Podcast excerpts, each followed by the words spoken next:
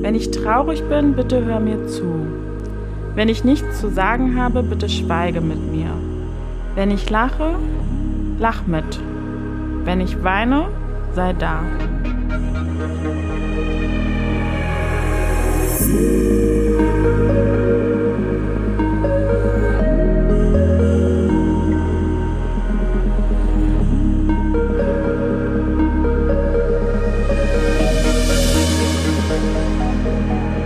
Mal fragen, du hast ja die letzte Podcast-Folge angehört, ne? Ja. Wie ging es dir denn so damit? Ich fand krass, wie klug wir sind. Wie, wie klug wir sind. Ich fand es wirklich krass.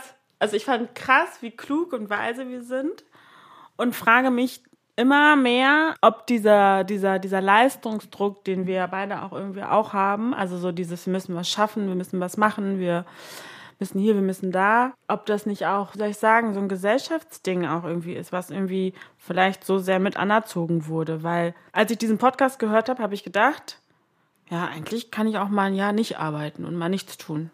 Das hat der Podcast bei dir ausgelöst? Interessant.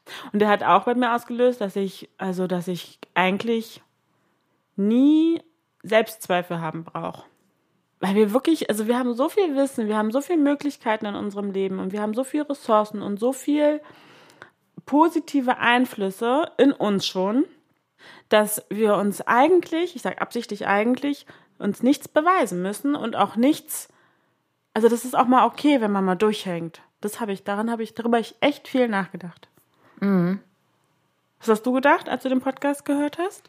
Ich dachte so, es ist jetzt alles nicht perfekt, aber es ist halt unglaublich authentisch. Und diesen Mut zu haben, das jetzt einfach online zu packen, hat mich auch ganz schön so berührt. Ich kenne ja so meine eigenen Blockaden mit dem ganzen Social Media Zeug und ich bin ja da gar kein Kandidat dafür, der irgendwie was postet. Ich bin ja schon, kriege ja schon schwitzige Hände, nur wenn ich darüber nachdenke, irgendeinen Post zu irgendeinem Projekt zu machen.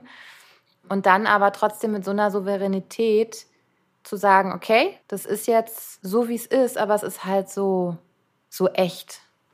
Ich finde es interessant, dass du das Wort perfekt mit einwirfst, weil ich bin ja der Meinung, dass ähm, dieses Wort perfekt unheimlich viele Versionen hat. Mindestens hat dieses Wort genauso viele Versionen, wie es Menschen hat, weil wir gar nicht wissen, was perfekt ist. Dafür müsste es ja eine Messlatte geben, die ganz klar definiert ist. Und ähm, wir sind ja perfekt, so wie wir sind. Und dadurch, dass es authentisch ist, ist es ja perfekt, wenn wir das sind. Ja, ist aber ganz lustig, weil so als ich dann nochmal so auch meine eigene Stimme mir angehört habe, kennt wahrscheinlich auch jeder, habe ich dann so manchmal so diese Aufregung dahinter gehört. Und das ist so auf der einen Seite diese unglaubliche Lebenslust. Gleichzeitig erkenne ich da so auch so dieses innere, aufgeregte Kind, was mich dann manchmal, wenn ich erwachsen werden will, so ein bisschen stört, weil ich denke, bin ich jetzt nicht erwachsen genug, dieses aufgeregte Kind hinter mir zu lassen? Und als ich dann gemerkt habe, dass ich dann darüber so nachdenke, habe ich so gedacht, ich akzeptiere es jetzt einfach mal so, ne? Weil das, was wir im Podcast sagen, mit den Anteilen, die einfach mal so anzunehmen, das habe ich jetzt ganz viel geübt seit dieser ersten Folge, was nicht immer so einfach war. Aber ich denke, wir sind ja, wie du es ja auch schon gesagt hast, so viele Teile. Und dazu gehört nun mal auch dieser innere Kind, dieses Aufgeregtsein.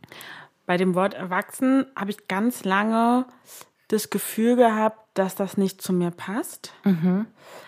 Und ähm, habe immer gedacht, warum passt das nicht zu mir? Mein Gefühl des Erwachsenseins ist einmal Verantwortung zu übernehmen. Und die Verantwortung übernehme ich auch für meine Anteile. Und die Anteile, seien sie ein Kind, seien sie irgendwie die Nervosität, seien sie die Trauer, die Freude, der Spaß, alles Mögliche, auch die Eigenschaften, die ich habe, all das anzunehmen. Also für mich ist dieses Erwachsensein, mich in aller Form anzuerkennen. Und ich glaube, dass wenn wir da sind, kann es dazu führen, dass wir durchatmen können, weil wir uns in aller Form annehmen. Ich habe ein Gespräch diese Woche gehabt mit einer Freundin, sie ist so Mitte 30, die so die Worte gesagt hat, ich möchte nicht mehr dieses kleine Kind sein. Ich will die erwachsene Frau sein, die ich ja vom Alter her auch bin. Und sie hat sich quasi mit diesem Anteil in ihr, der auch jetzt gerade noch mal sehr präsent geworden ist, weil sie so in so eine Situation reingerutscht ist, die auch ein bisschen grenzüberschreitend war.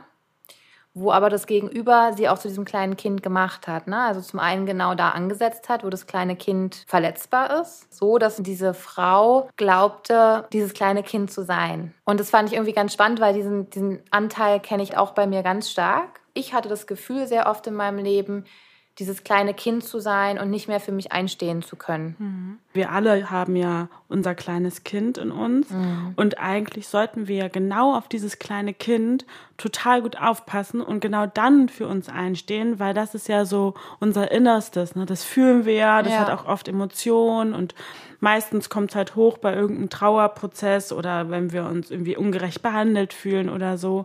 Und dann zu sagen, ich bin gerade dieses kleine Kind und ich stehe gerade für mich ein mhm. und du hast hier gerade eine Grenze überschritten, weil das kleine Kind zeigt mir gerade, das, das ist zu viel, das schaffe ich nicht. Wir denken immer, ich will den Anteil nicht. Mhm. Aber es ist viel wichtiger zu sagen, ich will den Anteil und ich kümmere mich um diesen Anteil und ich lerne jetzt, wie ich mit ihm umgehe, sodass ich auf ihn aufpassen kann. Mhm. Und dass, wenn etwas passiert, bin ich gewappnet. Dann weiß ich genau, was brauche ich, was braucht dieser Anteil, was stärkt mich und woher schöpfe ich diese Stärke. Als ich das für mich so alles abgescannt habe und genau an diesem Scheideweg letztendlich war und mich entscheiden musste, kümmere ich mich jetzt um dieses Kind oder ähm, mhm. prügel ich weiter darauf ein, um es mhm. jetzt mal ganz hart zu sagen. Mhm das war wirklich ein richtig intensiver Prozess, der mit sehr, sehr viel Leid verbunden war, weil ich bis dato ja auch das noch gar nicht richtig verstanden hat, habe, was bedeutet das eigentlich, sich um sein inneres Kind zu kümmern und um diesen Anteil. Ich merke jetzt bei mir momentan, dass mein inneres Kind dann rauskommt, wenn ich mich richtig sicher fühle mhm. und ich das Gefühl von Geborgenheit habe und das Gefühl habe, nicht gewertet oder bewertet zu werden. Mhm Gleichzeitig weiß ich aber, dass es noch Triggerpunkte gibt, wo das innere Kind auch rauskommt. Mhm. Und was ich ganz wichtig finde, und das ist auch ein Lernprozess für mich, ist so dieses, ich beobachte mich dann so von oben, Anführungsstrichen, und versuche wirklich achtsam dann zu sagen, okay, gerade bin ich getriggert. Und vielleicht weiß ich auch noch nicht genau, warum ich getriggert bin. Aber darum geht's ja in dem Moment auch nicht immer. Mhm. Aber ähm, ich bin gerade getriggert und hier kommt gerade mein inneres Kind. Und was kann ich jetzt tun, um nicht in so eine, wie heutzutage sagt man ja, toxisches Verhaltenmuster mhm. reinzuschlittern, mhm, ja. ne? Um das sozusagen nicht zu tun, ja, und deswegen finde ich das wichtig, dass man da achtsam raufguckt und so ein bisschen in seinen Bauch hineinfühlt und sagt, okay, gerade bin ich getriggert und es ist in Ordnung, dass ich getriggert bin. Mhm. Dann mhm. ist das jetzt so. Ich halte ja. das jetzt aus und schaue, wie ich damit umgehe. Ich glaube, das ist auch etwas, was mich momentan sehr nervt, dieses, ja, warum bin ich noch so? Ich habe das doch im Griff und so. Und dann mhm. denke ich immer, ja, weil du das bist, nimm es an. Das bist du. Und es geht nicht darum, es nicht mehr zu haben. Ja. Und ja, mich nervt das jetzt aus so einer, ne, aus so einer privilegierten Haltung, von wegen ich habe jetzt alles reflektiert. Gerade läuft alles. Gerade läuft es. Ich nervt es eigentlich, weil wir uns das so in der Gesellschaft so getan wird, als müssten wir immer gut drauf sein, mhm. als müssten wir mit allem im Reinen sein, mhm. so dass wir schön gesellschaftskonform sind. Und das ist das, was mich am meisten triggert an dieser Sache. So dieses, es gibt öffentlich eigentlich gar keinen Raum, dass wir das fühlen. Ich war letztens in so einer Fortbildung, also in einer Gruppe und haben da eine Check-in-Runde gemacht. Und es ging sozusagen von Person zu Person.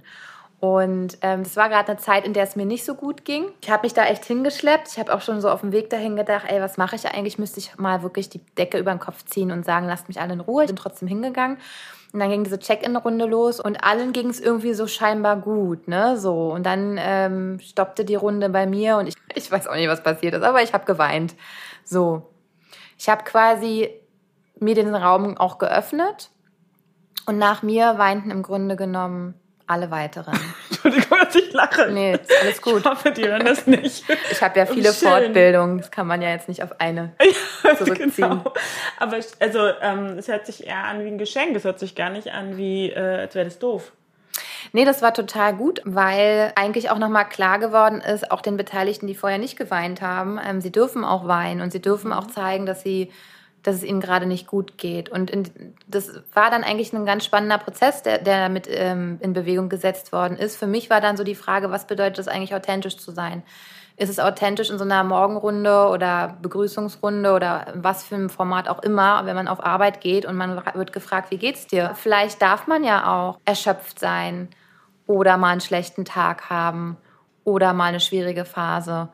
Und ich glaube, das wurde in dieser Runde und an diesem Tag auch sehr klar allen Beteiligten also gerade wenn man in geschützten Rahmen ist, dass man da auch einfach den Mut aufbringen kann, zu sagen, mir geht's nicht gut. Ich finde interessant, dass dieser authentisch sein manchmal nicht so gesellschaftskonform wirkt. Mhm. Also weil in meiner Lohnarbeit, ne, die Klienten und ich, wir sind da schon alle sehr authentisch und die Menschen, mit denen ich zusammenarbeite, wenn ich nicht so einen guten Tag habe und ich Dienst habe, dann sage ich tatsächlich zu denen, heute habe ich nicht so einen guten Tag. Ich bin aber ganz doll glücklich, heute hier zu sein und freue mich, wenn wir irgendwie gemeinsam heute den Tag wuppen. Und dann sind die wirklich so wohlwollend und machen mir einen Tee und sind nett und aufmerksam. Und da merke ich dann auch, umso ehrlicher ich bin, zu mir selbst ja, und ich das dann auch noch nach außen transportiere, umso mehr wissen die Menschen, woran sie sind. Mhm. Und umso mehr die Leute wissen, woran sie sind, umso sicherer fühlen sie sich bei mir. Ja. Und der Umkehrschluss ist, wenn ich dann mich sicher fühle und die sich sicher fühlen und ich aus irgendeinem Grund in diesem Moment getriggert sein sollte, werde ich damit wohl besser zurechtkommen, als wenn ich die ganze Zeit so tue, als wäre ich gut drauf. Ja. Dann werde ich getriggert und dann bin ich ja sowieso schon an so einem hohen Level. Mhm. Ne, Versuche die ganze Zeit mein eigentliches Gefühl unterzudrücken. Ja, dann kriege ich das ja kaum hin. Ich glaube, die meisten Personen äh, können das gar nicht so gut reflektieren wie du ja. oder eine klare Ansage machen, ich habe heute einen schlechten Tag. Und ich glaube, diese Unklarheit, warum würde ich jetzt Menschen nicht sagen, dass ich einen schlechten Tag habe, weil ich natürlich auch unsicher bin, was sie damit anfangen vielleicht. Ne? Oder ich möchte das nicht an die große Glocke hängen. Ich möchte mich nicht wichtig machen oder wie auch immer. Es ist ja wahrscheinlich für jeden gilt ja da ein anderes Gesetz, warum er nicht sagt oder sie nicht sagt, dass es mir gerade nicht gut geht oder ich einen schlechten Tag habe. Aber es würde natürlich so viel Leichtigkeit in den Tag mitbringen für alle Beteiligten, ne? als wenn man quasi in seinem Kopf vor sich hinleitet und alle kriegen das natürlich mit, weil es ist irgendwie Schwingung, die sich verbreitet und ob man will oder nicht, man überträgt das. Ich habe auch manchmal dieses ähm, Phänomen, ja, dass ich nach der Arbeit wie so eine innere Anspannung habe. Und wenn ich dann Besuch zu Hause habe, dann wirklich, glaube ich, etwas reizbar nett formuliert. Ja. Und ich glaube auch der Besuch oder die Besucherin haben in dem Moment mehr von mir, wenn ich sage, ey, ich komme gerade von der Arbeit, ich brauche kurz so Zeit für mich ich mache dir kurz einen Tee oder du machst dir selber einen Tee und dann bin ich da. Mhm. Weil wenn ich äh, das nicht mache, haben wir alle gemeinsam weniger von mir. Ja, das ist total gut. Aber da musst du natürlich erstmal für dich selbst das erkennen. Und ich glaube, dass das viele Menschen gar nicht so können. Ich glaube wirklich, dass die meisten Leute diesen Anspruch an sich haben, ich bin immer gut drauf und wenn ich nicht gut drauf bin, ist irgendwas schief mit mir. Mhm. Könnte das aber auch was damit zu tun haben, dass viele Menschen auch so diese Einzelkämpfer sind? Wenn du sagst, so mir geht's heute nicht gut, ist es ja auch letztendlich so ein Geständnis, dass man vielleicht auch Hilfe brauchen könnte. Also auf Arbeit anzukommen und zu sagen, mir geht es gerade nicht gut, könnte ja auch bedeuten, ich brauche vielleicht jetzt gerade Hilfe. Mhm. Ja, wir sind auf jeden Fall, glaube ich, in einer Gesellschaft, wo wir so tun wollen, als wären wir im Individuum genug und können alles rocken. Und das ist aber meiner Meinung nach total toxisch. Also ich finde auch, äh, ne, mein Team wieder bei meiner Lohnarbeit, da wünsche ich mir, dass die äh, miteinander sich unterstützen und dass sie mhm. miteinander reden und die Ressourcen, die die eine hat, nutzen und die die Ressourcen, die die andere hat, nutzen. Also mhm. wenn ich alles machen muss und das alles im besten Hochglanz, am besten mit Lächeln und jeden Tag gut drauf und immer geile Laune verbreiten und irgendwie so, ne? Funktioniert ja auch nur bis zu einem bestimmten Punkt. Dann irgendwann geht's und, auch nicht mehr. Nee, und dann kommt ja. das Burnout. Ja. Naja, viel Spaß. Und Burnout haben wir ja nun auch genug. Vielleicht ist es aber auch ganz spannend, jetzt mal so ein paar Sätze dazu zu sagen, was du denn machst, weil du, also sonst glaube ich, versteht man nicht so ganz. Ja, also ich bin Teamleitung oder vielmehr, ich bin ähm, Bereichsleitung von Wohngemeinschaften. Bereichsleitung deswegen, weil es halt der Bereich Wohngemeinschaften ist und es gibt drei Wohnungen derzeit und ähm, da wohnen Menschen mit verschiedensten Formen von Behinderungen mhm. und ähm, meine Leute, damit meinte ich mein Team, die diese Leute betreuen, begleiten, unterstützen und für sie da sind. Mhm. Und ähm, da möchte ich einfach so eine Transparenz. Also Transparenz von den Gefühlen. Und ich möchte auch gerne, dass meine Mitarbeiterinnen, wenn die zu den Klienten in die Wohnung gehen, ja, dass die auch sagen, oh Leute, ich bin heute echt nicht so auf der Höhe. Mhm. Wie schaffen wir das heute gut zusammen zu kochen? Mhm. Ne? Dann können die Leute sich, also die Klienten, sich dann darauf einstellen und wissen, okay, XY ist heute nicht so, hat heute nicht so Bock zu kochen, der schnippelt heute nur. Mhm. Und dann denken die ganz anders mit. Ja. Ja. Und das ist schon, was ich mir wünsche. Und so sehe ich tatsächlich aber auch ressourcenorientierte Teamleitung, ja, von wegen, heute bin ich gut drauf, ja, und heute komme ich mit voller Elan in die Wohnung, in die WG und sage den Leuten, hey, hier bin ich, heute grillen wir, habt ihr Bock? Mhm.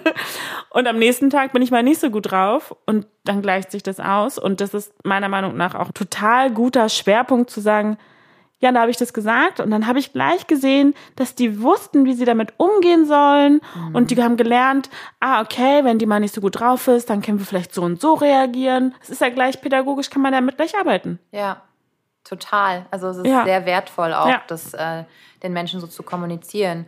Und das finde ich halt auch total spannend, weil gerade in dem Bereich, in dem du arbeitest, gibt es ja nun auch Massen an Burnouts, ne? Also auf jeden Fall. Und das ist ja dieses Helfen, ne? Diese ja. Helfer, Anführungsstriche Jobs, finde ich schwierig, die Formulierung. Ja.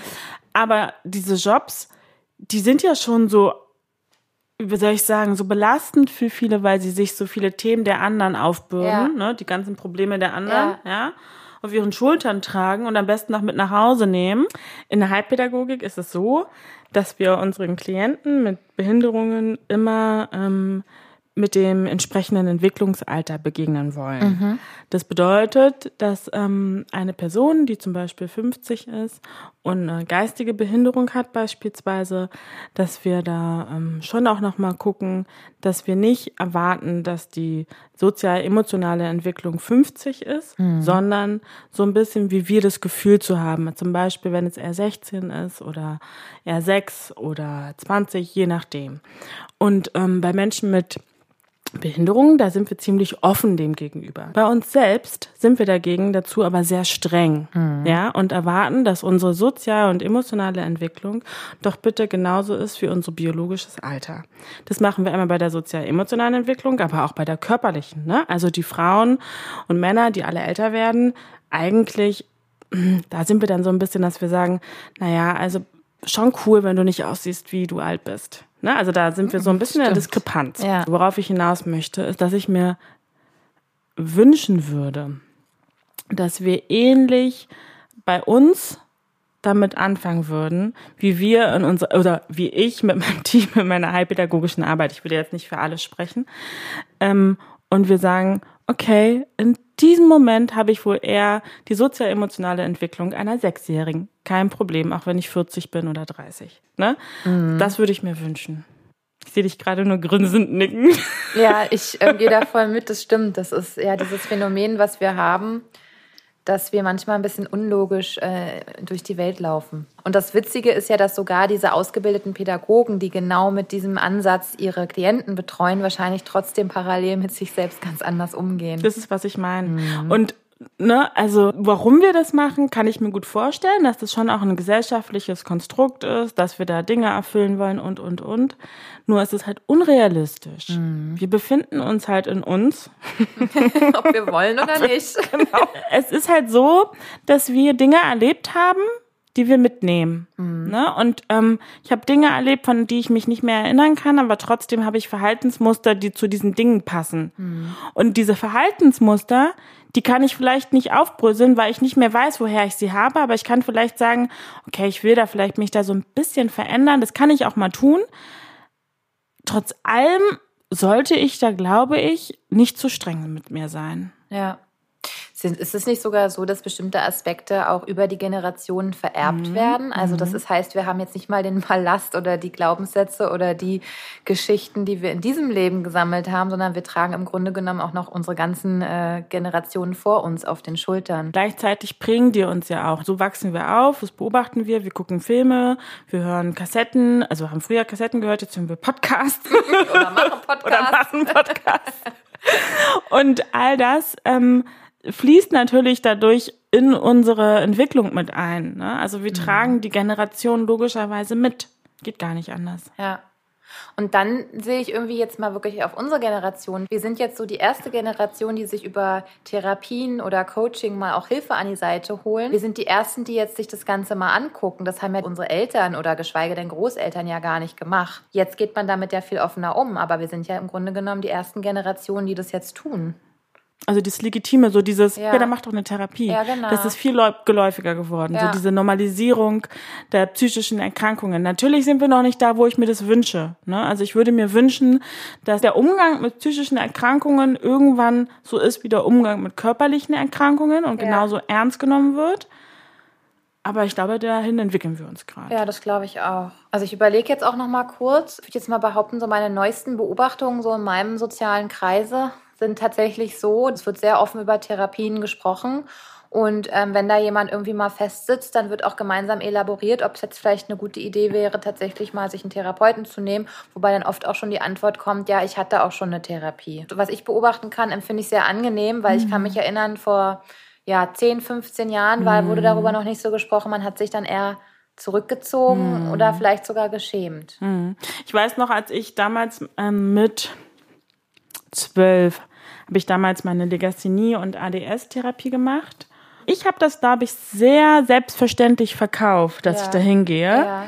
Und stand auch ziemlich klar dazu. Ne? Ja, da, ja ich gehe da zu einer Legasthenie-Therapie, Lerntherapie mit ähm, kinderpsychologischen Anteilen. Die hat mir unheimlich geholfen, meine Ressourcen zu nutzen, unheimlich geholfen, Selbstwert zu haben, unheimlich geholfen, mich selbst zu strukturieren. Also die hat mir auf jeden Fall sehr, sehr, sehr viel gebracht. Das ist der Grund, glaube ich, unter anderem, nicht nur, warum ich jetzt da bin, wo ich bin.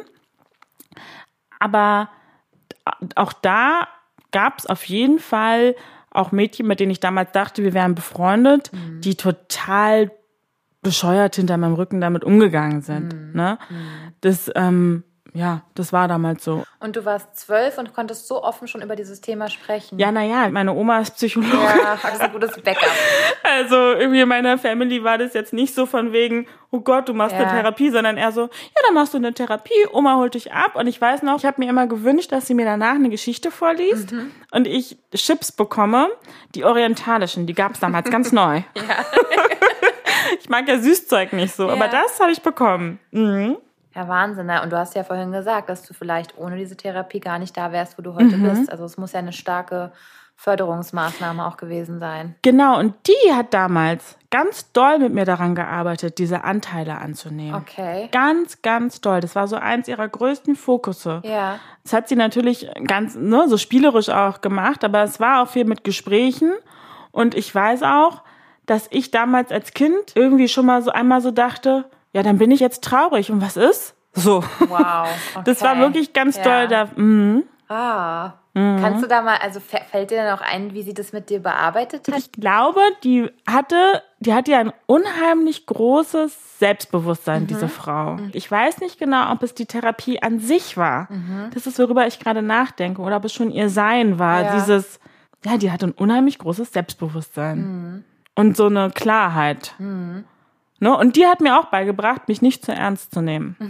Ne? Also es war ja wirklich, wie habe ich ja gerade leider erzählt, so, dass damals in der Grundschule leider mehrere Mädchen, die haben ja wirklich auch gemein hinter meinem Rücken über mich geredet mit verschiedensten Menschen. Diese Frau hat es aber geschafft, dass als ich das damals erfuhr, da war ich 21 oder so, dass die so über mich geredet hatten. Ach echt? Mhm. So spät dann mhm. erst? Ja, wusstest du eigentlich, dass die Legasthenie hat? So als wäre das sowas Negatives. Ja. Ne? Aber durch diese Therapie habe ich es geschafft zu sagen, ja und? Dann hat sie dir das erzählt und jetzt? Sie wollte mich ja damit schwächen und negativ darstellen, ja. aber das war das nicht. Hat es gar nicht geschafft. Das hat sie nicht geschafft, weil es tatsächlich, die Legasthenie ist ja auch ein Grund, warum ich manche Dinge kann und nicht kann. Ja. Und die Dinge, die ich dadurch kann, sind ja sehr wertvoll. Ja, das ist eine schöne Reise eigentlich. Und das mit 21 dann diesen Bogen nochmal ja. zu machen. Und erst jetzt ist mir klar, es gibt Menschen, die Legasthenie haben und nicht sehen, was sie können dadurch. Und das sind ja kindliche Anteile auch. Um wieder den Bogen zu schließen. Mhm. es gibt ein Gedicht, das würde ich gerade gerne finden. Ich versuche es mal so ein bisschen zu rekapitulieren, ja? Wenn ich traurig bin, bitte hör mir zu. Wenn ich nichts zu sagen habe, bitte schweige mit mir. Wenn ich lache, lach mit. Wenn ich weine, sei da. Wenn du Fragen hast, frag. Wenn ich nicht antworten will, akzeptier es oder so. Und das äh, wollte ich eigentlich nochmal darauf beziehen, so dieses, wir Menschen sind manchmal wie wir sind. Und ähm, bei unseren Klienten klappt es gut, die so zu lassen wie in diesem Gedicht. Versuch doch, dich selbst auch so zu lassen. Und manchmal dich einfach traurig zu lassen, dich da, dabei zu sein. So ein bisschen so dieses innere Kind mhm. habe ich auch in diesem Gedicht gesehen. Ja, einfach diese verschiedenen Facetten zu akzeptieren. Ja. Und anzunehmen. Ja. Und auch zu vertrauen, dass man da auch wieder rauskommt.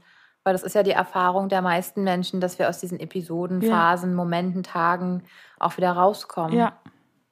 Und wenn wir nicht allein da rauskommen, dann ist es wichtig, auch darüber zu sprechen und mhm. zuzugeben, mir geht es gerade nicht gut. Mhm und sich Unterstützung holen. Ja, definitiv. Wir werden jetzt gucken, dass wir unten euch ähm, ein paar Links einfügen, auf die ihr klicken könnt, wenn ihr Unterstützung braucht bei psychischen Themen. Einfach auch, wenn ihr jemand mal braucht zum Sprechen, da werden wir Seelsorge auch nochmal verlinken. Das ist manchmal ganz praktisch, wenn man was Akutes hat, tatsächlich. Und auch ähm, psychischer Notdienst, den verlinken wir auch unten. Was glaube ich aber auch nochmal ähm, gut ist, wirklich auch den Mut zu haben, hm. sich seinen Leuten anzuvertrauen. Traut euch selber zu, dazu zu stehen, wer ihr seid.